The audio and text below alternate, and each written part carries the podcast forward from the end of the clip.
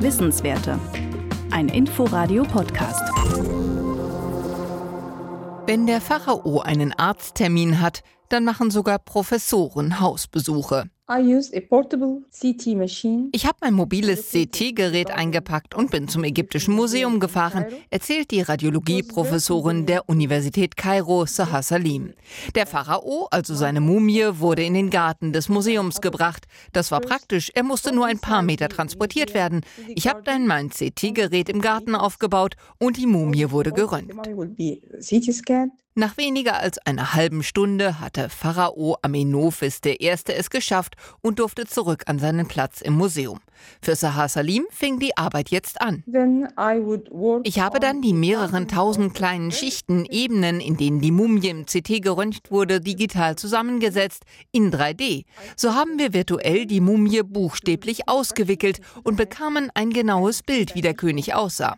Er hatte ein ovales Gesicht mit einem schmalen Kinn und einem Überbiss. Er ähnelte sehr seinem Vater. Der liegt als Mumie im Museum von Luxor. Es war schön, diese Familienähnlichkeiten zu entdecken.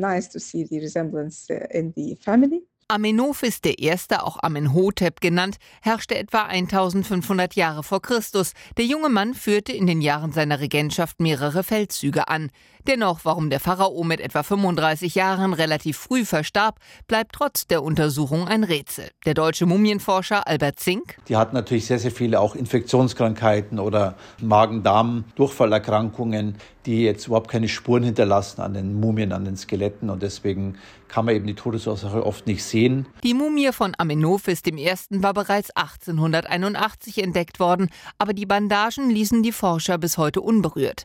Dadurch konnten die Totenmaske und die reichen Blumengirlanden, die sie wie Haare umgeben, erhalten werden. Das sei der große Vorteil der digitalen Untersuchung, so Professorin Zaha Salim. Durch die neue Technologie konnten wir die Mumie so bewahren, wie sie seit mehr als 3000 Jahren aussieht.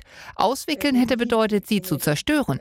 Denn dann wäre auch das Innere unserer Luft ausgesetzt gewesen und Bakterien und die Luft würden die Mumie angreifen.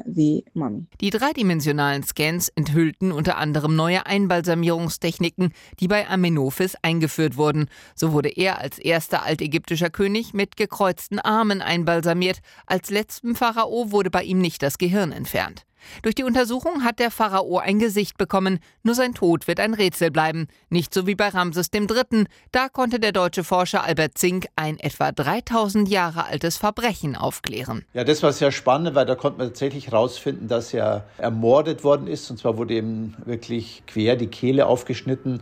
Und das Ganze war im Hintergrund einer Haremsverschwörung, in die auch eine seiner Frauen verwickelt waren und dass er dort äh, dann auch tatsächlich daran gestorben ist. Also, und das ist aber wirklich fast ein Glücksfall, dass man sowas dann tatsächlich noch nachweisen kann. Für Forscher Albert Zink bleiben Mumien mit das Spannendste, das uns die Vergangenheit hinterlassen hat. Man kann halt einen unmittelbaren Einblick bekommen. Man merkt, die Könige werden immer dargestellt, als wären sie praktisch frei von äh, Problemen und Krankheiten und beste Ernährung.